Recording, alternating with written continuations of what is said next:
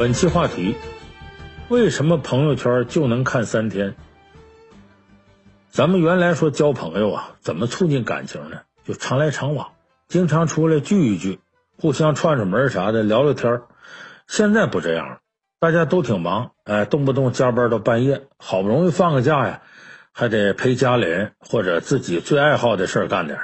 那现在一般怎么促进朋友的感情呢？就是互相看微信朋友圈。比方说，这两个人呢认识了，但还不太熟。说这个约吃个饭吧，还没到那程度。发微信聊天呢，也有点太刻意，挺让人尴尬。好，那就发朋友圈。其中一个人呢发一条朋友圈，另外的人看了呢，在底下评论一句。你看这就不突兀了。而且呢，你评论他回复评论，两个人有来有往的，越聊越热乎。有的时候啊，都能聊出一个小短篇小说来。聊完了呢，俩人也熟了，你看这朋友不就促进了吗？其实这个方法呀，避免一些麻烦挺好。当然也包括呢，呃，处时间很长了的朋友了。呃，你也不能说没事啊就打个电话发信息，但是有了朋友圈就不一样了。你看现在说出来吃饭，先动筷子，说动筷子之前呢，先用手机消毒，怎么的？就是拍照发个朋友圈。呃，谁要是在大家发朋友圈之前呢，就破坏了菜品的完整性，那就等于不懂事会破坏人际关系。所以你现在通过朋友圈呢，你连你的朋友今天吃啥了、上哪儿了、跟谁见面了都知道，感觉上啊，彼此之间这个通过了解，这关系近了不少。所以现在这个微信朋友圈啊，几乎成了交往当中最重要的一个生态链条。可是呢，从去年开始啊。微信推出一个功能，让大伙觉得不是很舒服，有点别扭，一下子把朋友圈这个社交模式给扰乱了。什么呢？就是朋友圈仅三天可见，意思就是你我设置个功能，然后你看我的朋友圈呢，就能看到最近三天，三天以前呢你看不着了。有的人呢对这个功能比较恼火，说你给我看三天朋友圈。那你干脆你就把朋友圈对我屏蔽得了，特别是有的人还设置说陌生人还能看十张照片呢，那十张照片可能都不止三天朋友圈。咱俩好歹是朋友的，你还不如我，你我还不如你一个陌生人啊！你那陌生人看你朋友圈都能看十张照片，我这就能看三天的，何况我的朋友圈我让你随便看呢？你看到你这就能看三天了，这就好像《射雕英雄传》里头。这欧阳克追黄蓉似的，跟黄蓉讲啊，西域白驼山多好多好，怎么怎么别有洞天。黄蓉呢，让欧阳克在桃花岛连道都找不着，啥我也不告诉你。所以这就是一种不对等的社交关系。马上你就有一种啊，自己不被尊重，对方不够真诚。哎，就你马上会有这样一种感觉。所以说呢，朋友圈仅仅三天可见这个功能推出之后，就上演了不少人呐。绝交，掰了这样的事儿。其实呢，这个朋友圈三天可见呢，并不算什么新功能。我记得在二零一三年的时候呢，美国一个特别流行的 A P P 就火到中国来了，叫“月后祭坟”。什么意思呢？就是你读完之后啊，呃，这个信息啊，不能截屏，也不能保存，十秒钟就消失了，就好比把什么东西看完了，一张纸就烧了一样。这叫“月后祭坟”。不过呢，这个 A P P 呢被一些人给钻了空子，呃，散布了一些不健康的信息，到后来呀，渐渐就没人用了。然后呢，就微博、微信，微博有一阵也发布一个功能，叫一分钟删，就是带一分钟删这个话题发完的状态呢，一分钟之后自己就消失了。不过后来因为技术不完善，呃，这个一分钟删呢没有推行成功。就到现在，你上微博上去搜这一分钟删，还有很多当时没成功的测试信息。而微信呢，它开发的相对完善，比较循序渐进。呃，先是开发一个朋友圈半年可见，非常受欢迎，然后它才推出了一个三天可见。就说无论大家接受也好，不接受也好，这个功能啊，受众现在真的挺广。有人可能就问了，说这算啥问题？我愿意开放朋友圈就开放朋友圈，不愿意开放就不开放。愿意开放三天就三天，愿意开放半年就半年。一个朋友圈而已，用得着这么矫情吗？我告诉大家，这可不是件小事儿，因为现在我们的社交很大程度上被朋友圈所左右，这里头问题大了。它关系不光是你会不会被有些人呢认为你不近人情，有些人认为你不尊重他，而且这里头还关乎着你自己能不能在社交层面的健康成长。就说白了，你开放多长时间朋友圈，有的时候跟你的情商有关系，有可能是你情商出问题了。那咱们今天就给大伙说说，你为什么不愿意开放自己的朋友圈？为什么要设立朋友圈三天可见？这里头有情商的问题。说一个朋友圈怎么还能跟情商扯上关系呢？哎，咱们得说说情商这个概念的由来。他是一个学者叫丹尼尔·戈尔曼提出的，他把情商分成五个特征：自我意识、控制情绪、自我激励、认知他人情绪和处理相互关系。这里头呢，排第一位的是自我意识。什么是良好的自我意识呢？这个自我意识它包括三点，就正确的自我认知、客观的自我评价和积极自我提升。就你只有具备形成这样的良好的自我意识，你才能谈到后边控制情绪啊、自我激励啊、处理跟他人关系。就说自我意识是个基础。这个不愿意开放朋友圈啊，恰恰说明你自我意识出问题了。就是我刚才说的，自我认知、自我评价和自我提升三个层面你都出了问题了。咱们先说第一点，不愿意开放朋友圈和你的自我认知出问题有关。在朋友圈里头呢，一个人的形象是可以编辑的。你比方说，我们自拍，各种美颜软件什么修图的呀，美图秀秀啊，有的人自拍一分钟，修图俩小时，最后给别人看到的照片啊，可能和自己根本就不像。那塌鼻梁修成高鼻梁了，这两腮无肉啊，修的两腮都充满着胶原蛋白。大脸盘给修成小脸蛋了。有一个段子不说吗？说韩国流行整容，日本流行化妆，中国流行修图。就说我们连自拍展示给别人的都是一个虚假的编辑出来的东西。这就是我们很多人在朋友圈里的个人形象。去年有一篇文章啊，在网上很流行，叫 S 小姐的朋友圈，就说的这个问题。说这 S 小姐呀，本来是一个改剧本的小枪手。家里也不太有钱，哎，天天顶着一头油腻腻长发，穿着起疙瘩的毛衣，哎，和一群文艺圈的小文青啊混在一起。结果有一段时间呢，这 S 小姐失踪了。等大家再从朋友圈里看到的时候，发现她以前发的那些朋友圈内容全不见了，取而代之是什么？各种各样的出入豪宅聚会呀，和明星合影啊，出国旅游啊。看到这些照片啊。他这朋友圈里的朋友就挺奇怪，说这 S 小姐干嘛了？发财了？怎么突然间这么有钱了呢？后来一个偶然的机会，就他原来文青圈里头这些朋友啊，有一个人参加朋友公司的一个聚会，发现这公司呢有个成员列表，这列表里头竟然有这个 S 小姐，他就问他朋友说：“这 S 小姐在你公司干嘛呢？”他朋友告诉他说：“他这 S 小姐在我们公司就是个小助理，普通员工。”顺便还给他展示一下这 S 小姐的朋友圈，让这个文青很惊讶的是呢，这个 S 小姐跟这个 S 小姐绝对是同一个人，微信号都是一个微信号，可是俩人看到朋友圈内容啊完全不一样。刚才我说他看到的呢是什么？和明星合影、出入豪宅聚会、出国旅游，可是他朋友里边这个 S 小姐展示的朋友圈是什么呢？是如何努力加班、如何励志、如何热爱公司。说白了，这个朋友圈是专门展示给自己同事看的，给老板看的。怎么回事呢？回去以后啊，这个小文青和朋友一眼就明白了，这 S 小姐是设置了好友分组，不同的好友看到的朋友圈内容都不同。同事看到的是认真工作，朋友看到的是各种炫富。后来呢，他们又发现，在一个富二代的手机里啊，S 小姐朋友圈又有一个版本。白天小白兔，晚上小野猫，各种展示自己啊性感的迷人的形象。这是什么版本啊？这是求偶的版本，这是要搞对象的版本。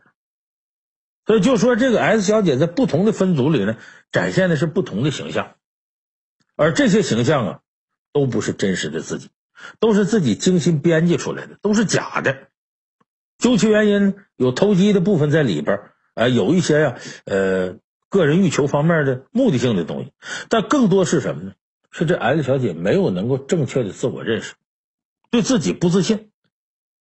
咱们很多人虽然没有 S 小姐这么夸张，但是或多或少的都会有这样想法，觉得我的真实形象啊不怎么样，没办法被人接受，所以啊，我要展示出来一个经过我编辑出来的改造过的虚假形象。你看以前很多艺人不都有自己微博，但是大部分都不是自己经营，都是自己的经纪公司啊，专门有专人去经营。每一条这个微博里发的东西都可能是经过精心考量的，都是符合这个艺人人设的。你看，比方说任泉，这是个过气的明星了。这前两年呢，估计换了一个好的经纪公司，微博开始走那种逗逼的人设，一下子涨了不少粉丝。你看，这就是明星的经营方式。但是我们很多人呢，没有明星那个能耐，说有专门的团队啊来给你经营形象，也不是每个人都像这个 S 小姐那样有编剧才能，把自己某个形象编得天衣无缝。可能今天呢，你发了一个自我感觉挺好的状态，过两天你一看呢，发现这跟自己人设不符。所以呢，想来想去呢，干脆我就让他朋友圈三天可见。前面你们看完也记不住，我自己想设置什么人设，一时半会儿就不会崩塌。所以这就是所谓的印象管理。印象管理呢，就是通过选择性的自我展示来影响他人对于自己形象的感知。但是说印象管理呢，呃，也是必要的。呃，谁也不愿意把自己全部都赤裸裸展示给别人。但是太追求完美人设，过度的印象管理就会影响我们的自我认知。就这反而导致你自己不能正确认识自己，你天天在虚假的世界里边，你总想给别人提供一个假的完美的形象，这其实是对自我认知的一种不正确态度，就是你不自信。这样，当你习惯于作假之后，你整个人就会出现问题，你就变得习惯于虚假，时间长了，你甚至在某些行为上都会出现变态的情况，变态的追求这种完美，也直接影响你跟朋友接触。变成了以欺骗为主，时间长了，你的诚信就完全垮了。所以，这时候我们说，有的人朋友圈仅三天可见，他其中有一个用意，就是过度展示自己的印象，这是自我认识方面出现错误。那么第二个呢，是自我评价出现了问题，就不能客观评价自己，过度的在意别人的想法，哎，这样的人很容易自我否定。就他为什么只展示三天朋友圈？有的人呢，并不是说自己想塑造完美形象，而是什么呢？太在乎别人怎么评价自己。反正我就这三天朋友圈，你评也是眼前的，我不给你过多的展示，我避免别人评价我。因为什么？他他太在乎别人评价，你评价不好，他接受不了。所以很多人不愿意开放朋友圈，是不希望自己的状态啊被一些朋友，尤其是新添加的朋友去评价。因为不熟悉的新朋友在看到自己过去朋友圈状态啊，很容易犯一个错误，什么呢？叫基本归因。说什么叫基本归因呢？就是当一个人犯了一个错误的时候，我们在对这个人不了解情况下，往往会忽略环境对他的行为影响，而是把错误归结到他性格问题。我打个比方，大家都知道，比方说你上班的时候，你看到一个同事在那踢桌子发脾气，你就会觉得，哎呀，这个同事这脾气太暴躁了。可能心里有什么毛病吧，以后我得离他远点。实际上，这个同事为啥生那么大气呢？因为早上出来，发现自己车呀，你被人割刀给划了一下，折腾一早晨啊，心情特别不好。所以，这种环境引发的错误，我们常常在不了解情况下，容易把它归结到性格上，这个就叫基本归因错误。而且好玩的是什么呢？我们在评判别人出这事儿的时候，都认为这是他性格造成的。啊，觉得这是这人性格不好，可是我们自己出现这样问题的时候呢，脾气暴躁，是不是？都觉得这错误不是我的性格，是别人给我招的，是环境造成的。你看这有意思。那么这个基本归因错误现象放到朋友圈里呢，就是你很久之前发的一条这个朋友圈，啊，或者发些什么负能量的东西，很可能被新添加这个朋友误解，往前一翻看到你这条，哦，对你的评价就会出现偏颇，而这些不正确评价呢？又反过来会左右你的心情，让你不能控制的否定自己，这个其实就是不能正确客观评价自己造成。就在自我认识之后呢，还有一个自我评价的问题。那《红楼梦》里边，林黛玉其实就这么个人。史湘云跟他开玩笑，呃，说有一个唱戏的很像你，他马上觉得史湘云是在侮辱他，你瞧不起我。贾宝玉怕他生气呢，就责备史湘云，说你怎么能说黛玉呢？黛玉听又不乐意了。觉得啊，史湘云是大小姐，我就是个穷丫头。你是觉得我不配让人家说？哎，人家下人给他送宫花，送到他这儿呢，他不乐意了，说最后送的我是不拿我当回事儿啊，我就是个没地位的主子。你看，就是说林黛玉对自己的评价永远都是建立在别人的一举一动之上，他没办法客观评价自己。这一点呢，薛宝钗做的很好。无论林黛玉呢多瞧不上他，拿什么话去敲打他，他都一笑了之，因为他自个儿知道我呀，我不是那样人。你说这我也不往心里去。你看这次大家熟悉这李小璐事件，是其实是挺闹心的，是马苏。这李小璐跟裴吉万呢有没有事儿？贾乃亮原不原谅李小璐？这焦点都应该是这仨人。结果呢，马苏给背了锅了。哎，李小璐为了自证清白，说一句：“说我跟马苏这几个人当时都在裴志万家里头呢，所以我跟裴志万没事儿。”这马苏不得不跑出作证，说：“对我也在裴吉万家呢。”可这么一句，网友炸锅了，各种诅咒和侮辱马苏。后来马苏参加个综艺节目，蔡康永主持的。蔡康永就问他，说：“你因为管了这么闲事，被卷进这事当中，现在被骂成这样，你怎么想的？”马苏就说：“我也没啥想的，因为我感觉他们说的都不是我，所以我也不想回。就甭管这事情真相是怎么样，甭管马苏说这话呀是不是真心，这个事儿呢不在咱们讨论范围内。但是马苏说这话的这种心态挺值得学习。就是我认为我是个什么样人，我就是个什么样人。”我不会被外人看法左右，我觉得这样的心态还是挺好的。你再比方说季羡林啊，是咱们国家的国学大师，他的成就啊，他的头衔一大串，能吓死人。很多人感觉这这就是特别让人尊重的一个老修经。结果呢，最近呢，在微博上有人贴了他几段日记，让很多网友啊大跌眼镜。就很多网友看完日记之后还琢磨。说这是假的吧？这能是真的吗？什么呢？这叫《清花园日记》，是老头自己的日记。这里头收录东西啊，有骂人的、骂老师的，说老师讲的这东西啊都不知道是放什么屁；还有骂自己同屋的，说这人不可交，没热情、没思想，死木头一块；还有吐槽女同学的，说去看女生打篮球，看什么呢？就是为看女生大腿，结果这些女生腿太黑了。甚至还有呢，看一些这个色情小说的心得。所以这个是不是真的呢？我告诉大家是真的，确实是季羡林当年的《清华园日记》。在出版之前呢，人家出版社编辑看完挺尴尬，就问这个季羡林老人说：“这个咱要不要修改一下？要不别发了？”季羡林就说：“不用，我怎么写就怎么发，我就是这么个人嘛。”其实这也是季老啊，活到一定年龄，活明白了。而且季老在摘选日记之前写个自序，有几句话说的挺好，说我知道自己的日记也不成东西，但是对我的生活来说，他们很重要，记录了我真实生活轨迹。就无论这个日记发表之后别人怎么看他，他觉得不在乎，他我自己知道自己什么样就够了。我觉得这是一个客观评价自己的典范。当然，我们很多人呢做不到像季羡林老人呢这么超脱，但是你完全可以呢尽可能的不在乎别人对自己评价。就你啥样，你自己心里还没个数吗？所以有的人把这朋友圈变成三天可见，其实是特别在乎别人对自己的评价，怕一些负面评价导致自我否定，导致自己啊心里承受不了。所以这是自我评价上出现问题。还有第三个呢，自我提升也出现了问题。什么叫自我提升呢？三国里头有这么个自我提升的经典故事，叫士别三日，当刮目相看。什么意思？就是最后娶了荆州这白衣渡江的吕蒙，他十五六岁啊，开始随军出征。吕蒙的武功很高，哎，是员武将，但是他不认字儿。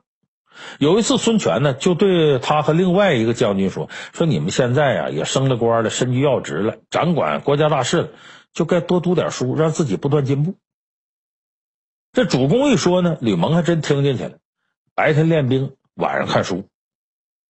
原来啊，鲁肃、鲁子敬啊，挺看不上他，觉得你就有勇无谋，是个武夫。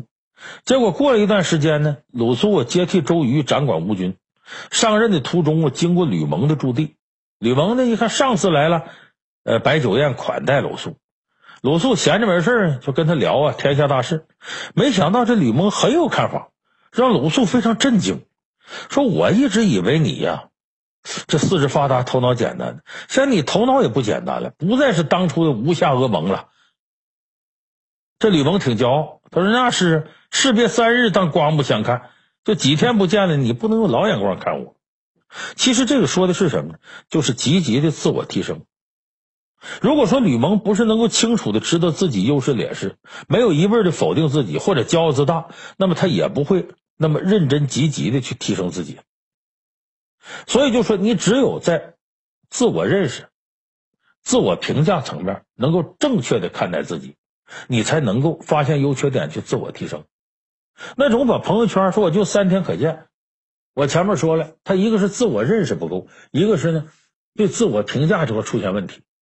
如果你这两方面出现问题，那你往往找不出自己需要提升的地方，你就不能正确进行自我提升。你人要不能正确进行自我提升，那么你想真正的进步就很困难。所以基于以上咱们说这些啊，吕蒙他能够清楚的知道自己的优势劣势，这来自于什么？一种开放的心态。那么我们现在很多人把朋友圈设置成三天可见，就像我刚才说的，他在自我认识。和这个自我评价方面都出现了一定问题。其实这是一种有意识的回避，这种回避对于自己成长啊是没有任何帮助的。就我发现我们现在很多人，一方面活得很自我啊，我就是我，不一样的烟火，我不在乎什么；可另外一方面呢，又对别人的评价敏感的要死，又为了设置一个完美的虚假的形象，甚至不择手段。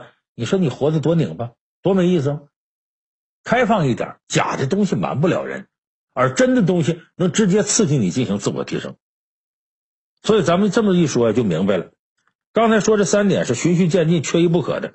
你只有清醒认识自己，才能客观评价自己；只有能客观评价自己，才能积极自我提升。这三点结合到一块儿呢，就是咱们说的情商的起点——自我意识。呃，自我意识呢是整个情商的基础。所以咱们说呀，朋友圈这点事儿啊。不是小事儿，它重点并不在于三天可见还是半年可见，而是在于其中所反映出来的情商问题一定要重视起来。只有形成一个良好的自我意识，才能让情商真正的有所提升。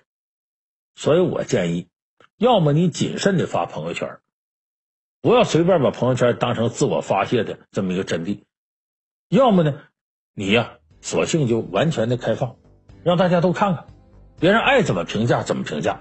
你只需要展示真实自我，甚至能从别人的评价当中找到自己不足，从而自我提升，这才是一件好事。一味的搞屏蔽这个屏蔽那个，就三天可见半年可见，只能说明你心里头啊发虚。